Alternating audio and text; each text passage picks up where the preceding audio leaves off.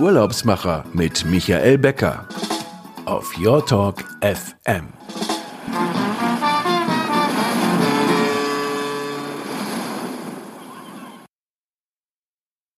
Herzlich willkommen. Hier sind die Urlaubsmacher live auf Your Talk FM. Wie jede 14 Tage. Mein Name ist Michael Becker und Sie hören mich diesmal aus der Fides Lounge mit Sesseln aus der Lufthansa Business Lounge des ehemaligen Flughafens Tegel. Die stehen jetzt hier in diesem Büro und ähm, die bieten eigentlich auch den ganz einfachen Übergang. Warum haben wir eine, haben, hat Fides Reisen eine Lounge hier? Die Kunden können hierher kommen und sich beraten lassen und ihre Traumreise besprechen. Und über eine dieser Traumreisen wollen wir heute auch reden. Unser Gast lebt in Barcelona. In Barcelona sind heute 18 Grad, in Berlin nur noch 9. Und ähm, wir sprechen über ein Zielgebiet. Punta Arenas hat 12 Grad heute. Leichter Regen, aber ich glaube, äh, der Frühling kommt und der Sommer wird noch besser dort unten in Chile. Ähm, wir haben heute als Gast Philipp Hartmann. Er arbeitet ähm, für die chilenische Reederei Australis und wir wollen uns heute darüber unterhalten, ähm, was es so auf sich hat mit den Expeditionsschiffen von Australis und zwei ganz tolle Themen. Wir reden über Patagonien und 500 Jahre Magellanstraße. Ähm, ein kleiner Geschichtsexkurs, der uns da wohl bevorsteht. Herzlich willkommen, Philipp Hartmann. Ähm, Schön, dass du dabei bist. Ja, wunderbar. Hallo und schönen Tag und äh, ja, liebe Grüße aus Barcelona, aus dem sonnigen Barcelona. Aus dem sonnigen Barcelona, ja. Ihr habt, ihr habt ein paar Grad mehr da unten ähm, und eben Sonne. Heute ist es bei uns leider ein bisschen, bisschen bewölkt, aber ähm, das wird sich in den nächsten Tagen hier auch widerlegen. Sag mal, äh, Chile ist ja relativ weit weg für uns äh, äh, Deutschen und, oder Europäer. Ähm, wie hast du eigentlich deinen Weg ähm, zu der Reederei gefunden, äh, für die du heute hier in Europa ähm, äh, mit, ja, mit Spaß und Freude und Herzblut ähm, Rede und Antwort stehst, wenn Gäste oder auch äh, Reisebüros fragen, na, was kann ich denn so mit euch da unten alles unternehmen?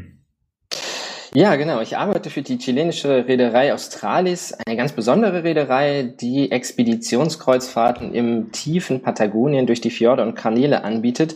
Und es ist wirklich so. Es ist einmal auf der anderen Seite der Welt, wenn man sich die Weltkarte so anschaut, von Europa äh, sieht man den südamerikanischen Kontinent. Und wenn man da ganz, ganz nach unten schaut auf der Karte, dann findet man irgendwo diese kleine Südspitze, ähm, ganz dort unten die Feuerlandinsel Patagonien. Dort, äh, ja, dort bieten wir unsere Fahrten an.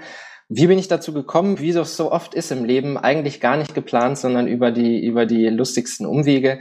Ich habe in, zu Schulzeiten mal einen Schüleraustausch gemacht mit AFS, äh, tolle Austauschorganisation, und ich wollte eigentlich nach Mexiko, das hat aber nicht geklappt und dann bin ich äh, in Chile rausgekommen. Man hat eine neue Gastfamilie für mich gefunden, eine wunderbare Gastfamilie in Chile. Ich hatte eigentlich so das Bild vor Augen, Südamerika, Palmen und Strand und es ist warm äh, und habe dann einen Brief bekommen, dass eine Gastfamilie für mich gefunden wurde in Punta Arenas. Da habe ich auch erstmal suchen müssen, wo das denn genau liegt und habe es eben ganz unten in Südamerika, in Patagonien gefunden. Ich hatte den Strand auch nah am Haus Haus, ähm, aber Palmen und, und Sandstrand war da nicht so, eher Pinguine.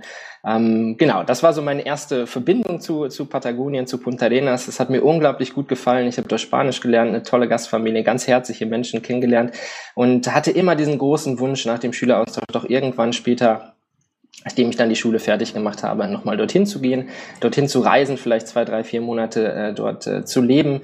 Ich habe dann in Deutschland einen Bachelor studiert, äh, bin eigentlich gar nicht direkt, äh, direkt Touristiker, sondern habe Staatswissenschaften und Politik äh, Schwerpunkt studiert, ähm, hatte aber immer diesen großen Wunsch. Aus Leidenschaft.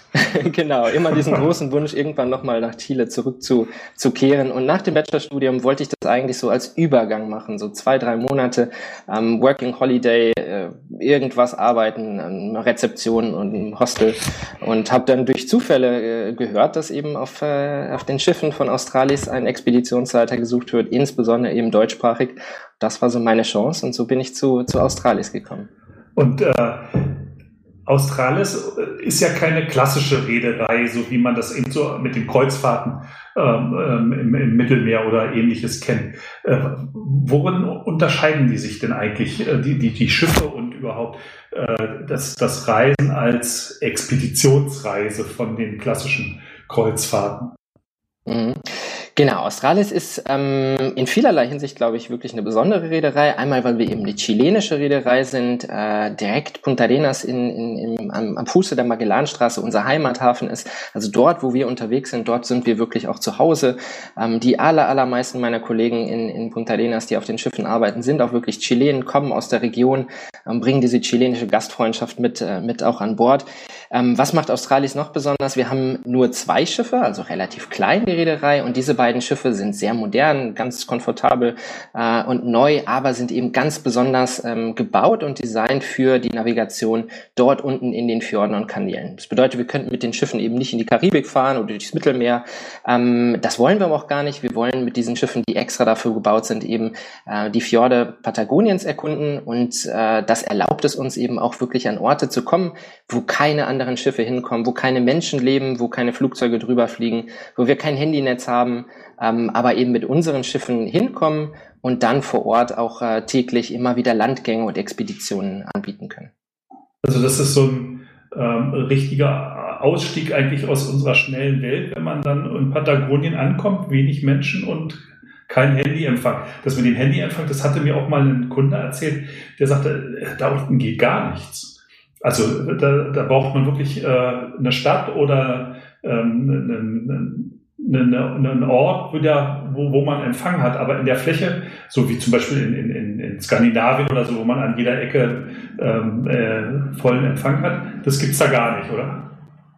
Ja, Patagonien ist grundsätzlich einfach unglaublich groß, landschaftlich unglaublich schön. Also wirklich ist ja so ein Sehnsuchtsziel für viele. Ich höre das immer wieder, was gesagt wird, oh, irgendwann möchte ich im Leben äh, einmal nach Patagonien, die Feu Feuerland, die Insel äh, eben äh, entdecken oder vielleicht sogar bis Kap Horn. Da sind wir wirklich mit die, die eine der wenigen oder einzigen äh, Reedereien, die auch wirklich einen Landgang dorthin anbietet.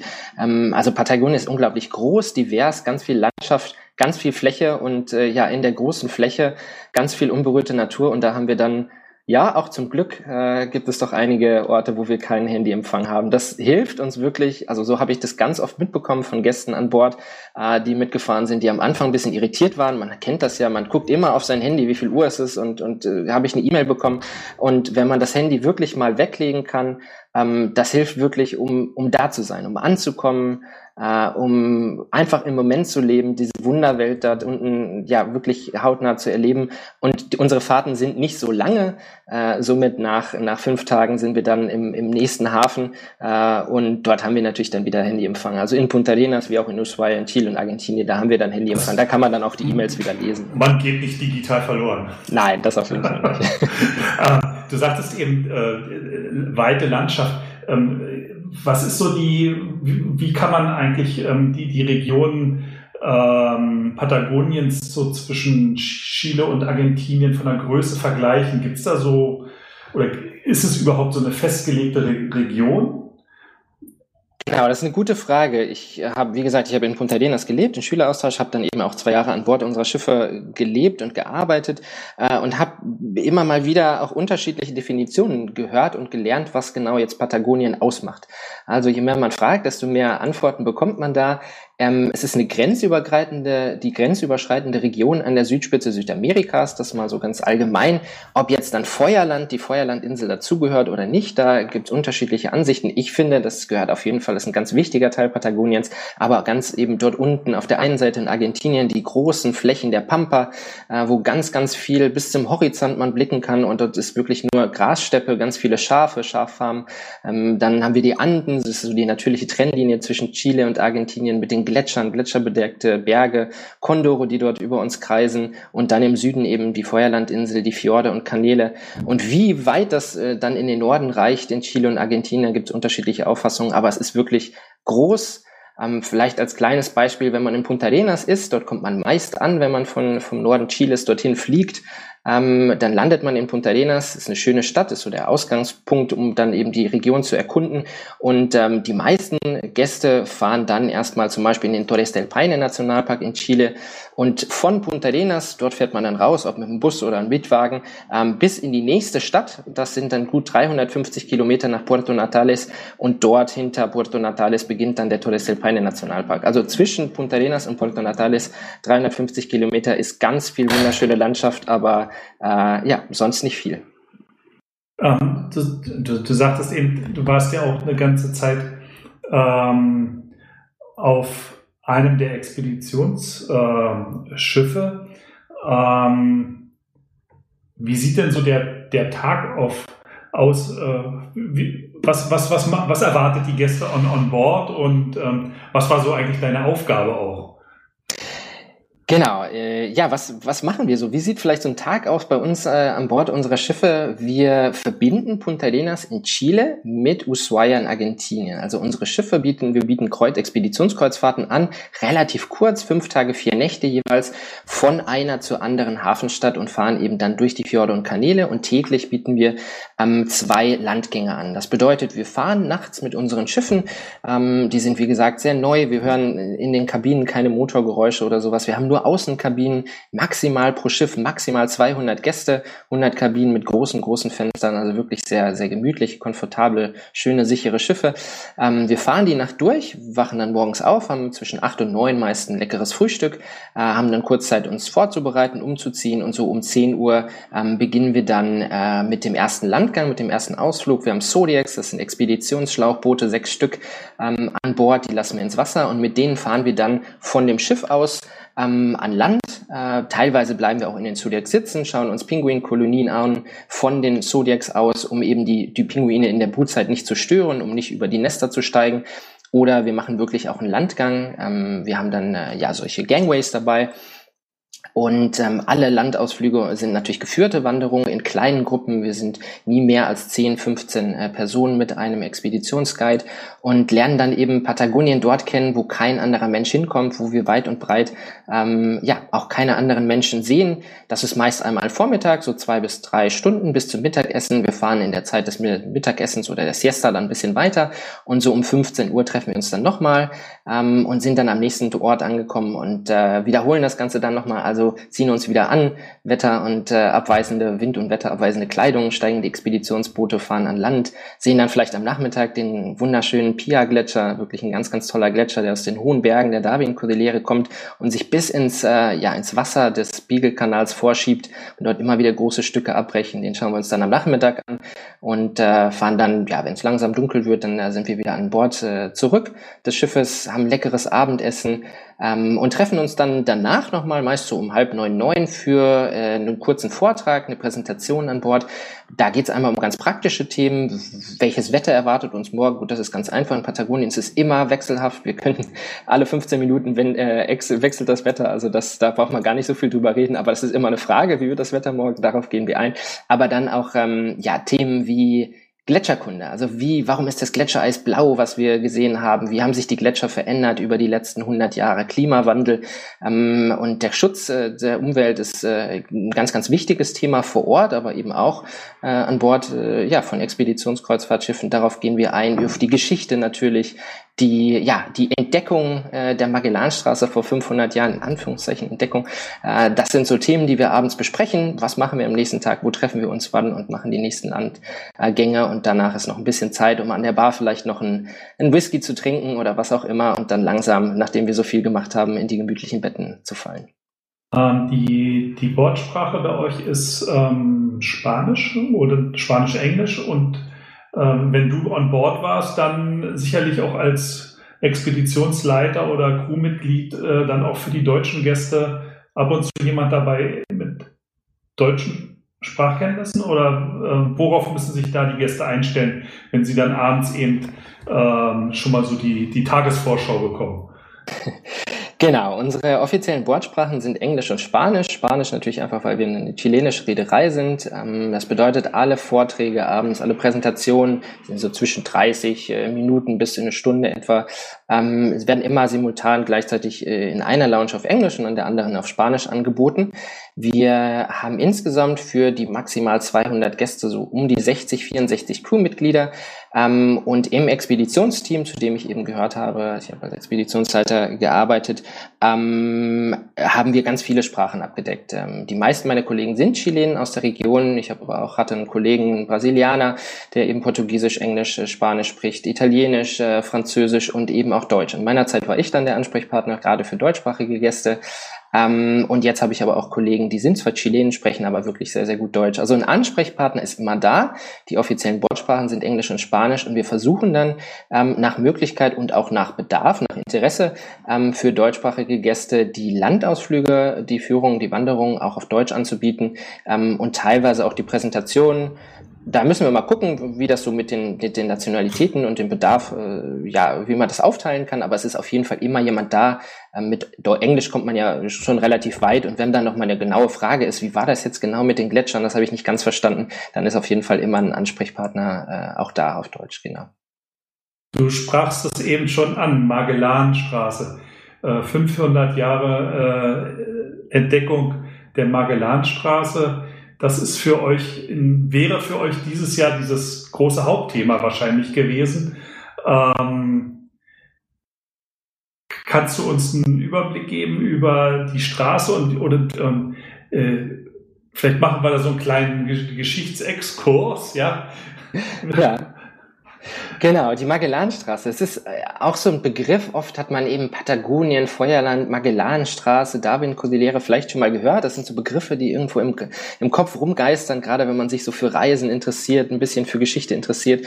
Und dort unten sind wir von Australis eben äh, unterwegs mit, äh, mit unseren äh, Schiffen. Und ein wichtiger Teil ist eben, dass wir jeweils bei jeder Expeditionsfahrt, die wir anbieten, immer auch durch die Magellanstraße fahren.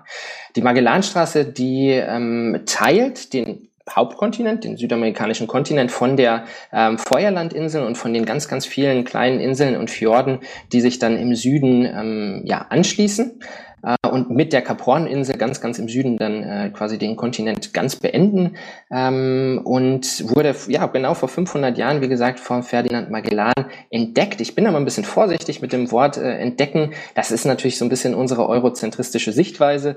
Ähm, wir waren die ersten wie Europäer. Es war wirklich auch eine unglaubliche Leistung. Magellan ist dorthin gefahren, hatte keine Karten ähm, oder nur sehr, sehr ungenaue Karten. Kann man sich gar nicht vorstellen. Heute hat jeder die Weltkarte in Google Maps äh, dabei. Früher ist er wirklich aufgebrochen in eine Region, die für Europäer zumindest vor 500 Jahren komplett unbekannt war ähm, und hat eben diesen See, äh, die Seepassage gefunden oder diesen Durchweg gefunden vom Atlantik kommt in den Pazifik hinein. Das war was genau ja vor 500 so Jahren. Ist, was ja nicht so einfach ist, weil das ist ja doch schon sehr zerklüftet da. Also äh, ist wie, wie ein kleines Labyrinth, muss man sich das ja fast vorstellen. Genau, also und das Besondere ist, wenn wir dort unten unterwegs sind und diese Fahrten äh, machen, dann sehen wir wirklich die Magellanstraße äh, und die Fjorde und Kanäle eigentlich fast identisch wie das Magellan vor 500 Jahren ähm, auch gesehen hat. Warum das Ganze? Weil das so eine abgelegene Region ist. Natürlich haben wir Punta Arenas mit dem Flughafen, der war damals wohl noch nicht da, ähm, aber sobald wir die Stadt verlassen haben und dann wirklich unterwegs sind in diesem Labyrinth aus Fjorden und Kanälen, die Magellan erstmal den Weg finden musste. Also er hat wirklich mehrere Wochen dort unten gesegelt, um diesen Weg zu finden vom Atlantik kommt in den Pazifik hinein. Ähm, dort hat sich nichts verändert. Also da stehen auch heute keine Strommasten. Wie gesagt, über einen Handyempfang haben wir schon gesprochen gesprochen. Da sind keine Häuser irgendwo. Ganz, ganz selten sehen wir mal ein kleines Fischerboot vielleicht, was uns äh, entgegenfährt oder unten unterwegs ist. Aber sonst sehen wir ähm, die Region eigentlich so wie, wie damals auch, weil es eine ganz unberührte Natur und Region ist, äh, gibt es gar nicht mehr so viel äh, ja, auf unserer Welt. Und dort unten fahren wir rum und erleben das so ein bisschen wie Magellan damals und gehen natürlich auch auf diese besondere Leistung, auf diese Seefahrt von, von früher ein in den, in den Vorträgen, wenn wir an Land sind und freuen uns dann aber doch, dass wir ein bequemes Schiff haben mit, mit Heizung und warmem Wasser für eine Dusche nach dem Landgängen. Das hatte Magellan damals nicht. Ich glaube, das waren doch ganz schön harte Zeiten vor 500 Jahren dort unten ähm, im ja, windigen und stürmischen teilweise Patagonien. Ja, und äh, ich glaube, ihm war, dem Ferdinand Magellan war auch gar nicht so bewusst, was er dort so entdeckt. Für ihn war das einfach nur eine Expeditionsreise. Ähm, aber am Ende war es dann doch nochmal die Bestätigung auch mit seiner ersten Pazifik-Überquerung, äh, ähm, dass die Erde doch keine Scheibe ist.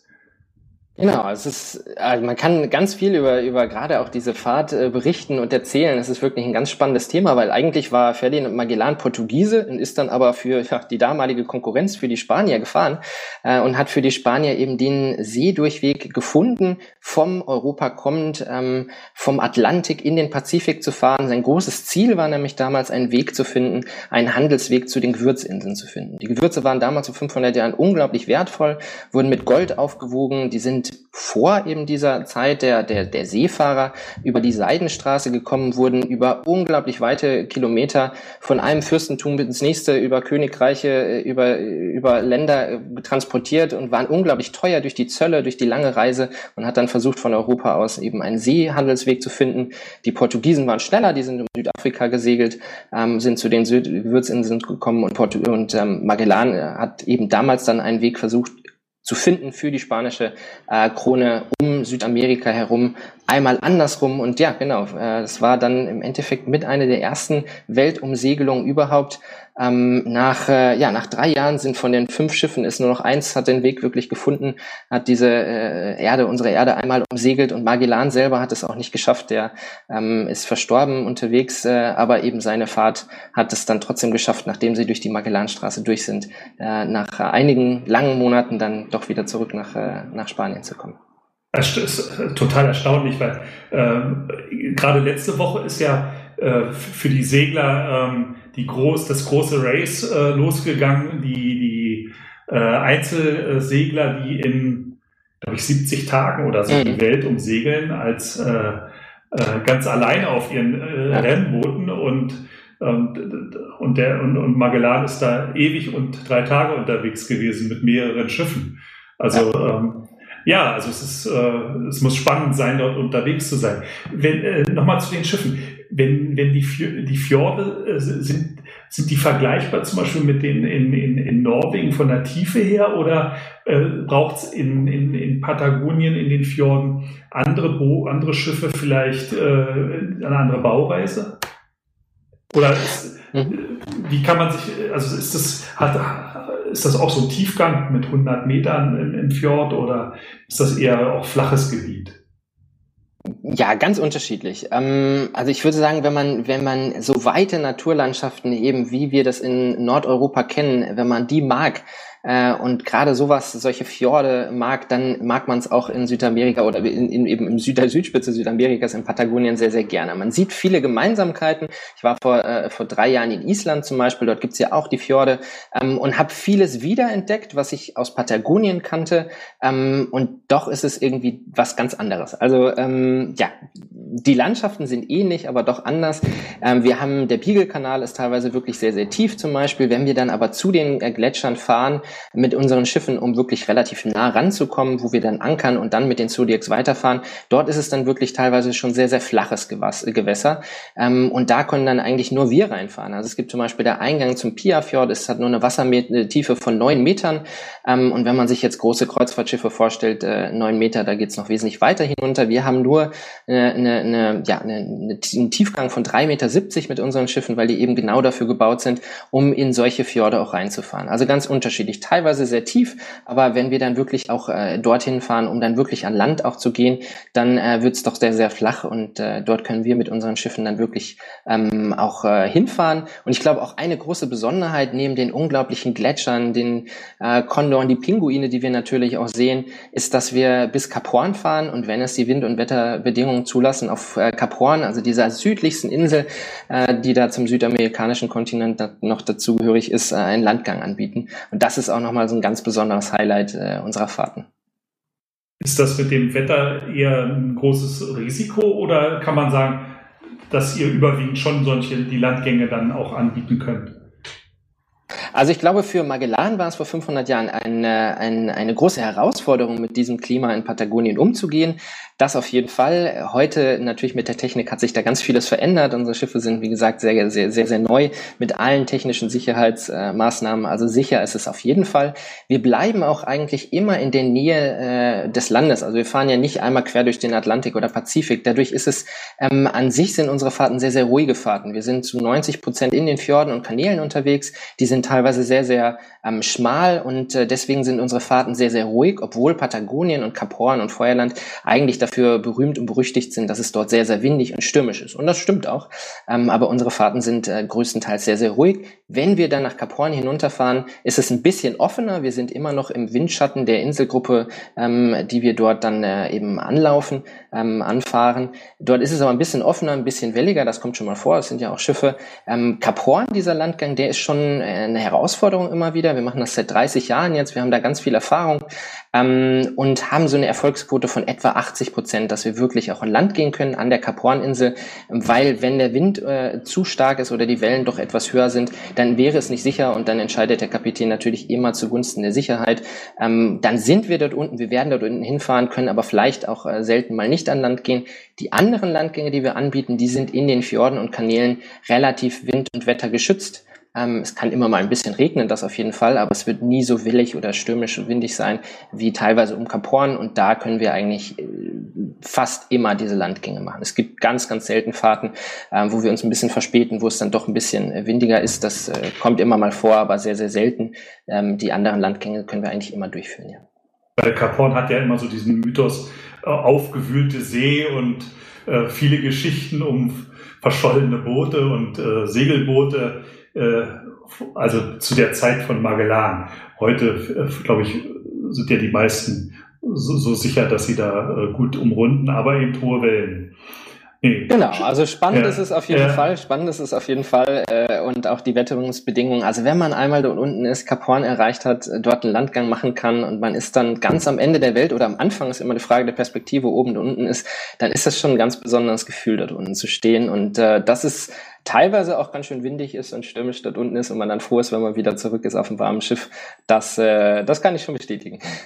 Da äh, stürmisch nochmal, du hattest vorhin gesagt, ähm, mit Kleidung und so, da ist man gut ausgestattet, wenn man eben seine Winterjacke mitbringt und regenfeste Kleidung hat. Ähm, da ist auf den Expeditionsreisen jetzt nicht äh, äh, Arktis-Kleidung erforderlich oder ähm, ähm, Trockenanzüge. genau. Nein, das ist eine gute Frage. Das werde ich natürlich auch immer wieder gefragt. Ähm, wie, wie ist es eigentlich? Wie muss man sich vorbereiten für so eine Fahrt? Ähm, wie gesagt, unsere Schiffe sind relativ klein, gemütlich, komfortabel, wenige Gäste, relativ kurze Fahrten. Fünf Tage und vier Nächte sind wir unterwegs mit dem Schiff. Also es lässt sich sehr gut in eine Patagonienreise ein, als ein besonderes Highlight einbauen. Man fliegt nicht nur so weit, um nur fünf Tage äh, mit uns zu fahren, sondern man guckt sich danach noch andere Ziele in Patagonien an. Ähm, und wenn man in Patagonien reist, dann sollte man immer wind- und wetterfeste Kleidung, gute Wanderschuhe dabei haben. Und das ist auch das, was wir an Bord unserer Schiffe äh, ja, unseren Gästen empfehlen. Wir können keine Kleidung zur Verfügung stellen, aber man braucht, wie gesagt, keine Steigeisen äh, oder Gletscher-Wanderschuhe oder ähm, Antarktis-Expeditionskleidung. Wir sind unterwegs im patagonischen Frühjahr, Sommer und Herbst, also entgegensetzt unseres Jahreszeiten dann Oktober ähm, bis in den April hinein und die Temperaturen sind in dieser Zeit so zwischen 0 bis 15 Grad äh, Celsius plus. Also es, es wird nicht, wird nicht unglaublich kalt. Also genau die richtige Zeit jetzt, um für das nächste Jahr zu planen, wenn ihr dann wieder äh, in See oder in die Fjorde stecht. Ähm, für nächstes Jahr ab September geht es dann wieder los. Und unsere Zeit ist fast rum. Und äh, wenn Sie, liebe Hörer, Interesse haben an äh, Südamerika und das ist eben äh, dann auch mehr als eine äh, Expeditionsfahrt, vielleicht auch ein, eine Chance, ein, ein, eine komplette Südamerika-Rundreise zu machen und die Hauptstädte ähm, äh, Chiles und, Argentin, äh, und Argentiniens auch zu besuchen und ähm, mit dem Mietwagen durch die Steppe zu fahren. Ähm, in Buenos Aires vielleicht noch einen Tango-Kurs zu erleben oder mitzumachen. Äh, dann sind Sie, glaube ich, bei den Kollegen von Fides Reisen gut aufgehoben. Die sind, freuen sich, wenn Sie für Sie so eine äh, Reise zusammenstellen, mit Ihnen zusammenstellen können. Und ähm, ich, mir bleibt eigentlich jetzt nur noch die Abschlussfrage an dich, Philipp. Wo geht denn deine nächste Reise hin? Ja, ich habe wahrhaftig schon eine nächste Reise geplant. Äh, das, äh, ja, wir hoffen, dass es äh, möglich ist, nächstes Jahr im, im März, April nach Costa Rica zu fliegen. Dann habe ich auch zwischendrin eineinhalb Jahre gelebt, eine Gastfamilie, äh, und die möchte ich unglaublich gerne wiedersehen. Und das ist so die große Hoffnung jetzt nach dem dunklen Winter und vielleicht auch den etwas schwierigen Zeiten, dass es dann doch einen Lichtblick gibt und nächstes Jahr nach äh, Costa Rica die Reise geht. Du hattest mir vorhin schon, äh, bevor wir auf Sendung gegangen sind, erzählt, ihr habt ein Kind bekommen und deine Frau ist eigentlich Mittelamerika-Spezialistin.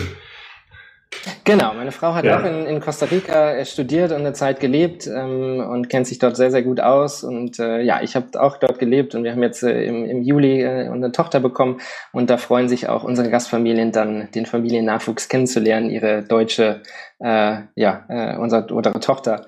Und da freuen wir uns alle drauf und hoffen wirklich sehr, dass das dann auch klappt im, nächstes Jahr, im Frühjahr. Philipp, das war eine kurzweilige halbe Stunde und ich glaube, wir haben oder du hast äh, viele Bilder in die, in die Köpfe unserer Zuhörer produzieren, projizieren können. Und ähm, ja, mein Dank geht an dich nach Barcelona. Und äh, liebe Zuhörer, vielen Dank, dass Sie auch dabei waren und empfehlen Sie uns weiter. Ich freue mich, wenn Sie in 14 Tagen wieder dabei sind, wenn das heißt die Urlaubsmacher auf Your Talk FM und mein Gast in der nächsten Sendung wird sein Matthias Kinzle. Er ist der Hotelmanager des Althoff Grand Hotels in Schloss Benzberg in Bergisch Gladbach und da kommen wir dann mal wieder nach langer Zeit zurück nach Deutschland und werden dann mal schauen, was man alles so äh, im Schloss Benzberg so erleben kann und wie man sich da gut gehen lassen kann. Wenn Sie Freunde haben, die die Sendung nachhören möchten oder wenn sie auch erinnert werden möchten. Wie gesagt, wir sind äh, jetzt auch auf Apple und Google und Spotify als Podcast zum Nachhören. Und ich freue mich, wenn Sie unseren Podcast abonnieren, denn manchmal schafft man es vielleicht nicht, um 16 Uhr am Donnerstag dabei zu sein, aber dann kann man es eben in der gemütlichen Stunde nachhören. Und in diesem Sinne, ich wünsche Ihnen einen schönen Nachmittag noch, einen schönen Abend, ein schönes Wochenende. Bleiben Sie gesund und wir sehen und wir hören uns in 14 Tagen wieder. Ähm, alles Gute nach Barcelona erstmal, Philipp, und schön, dass du da warst. Macht's ja, gut. Herzlichen Dank. Tschüss.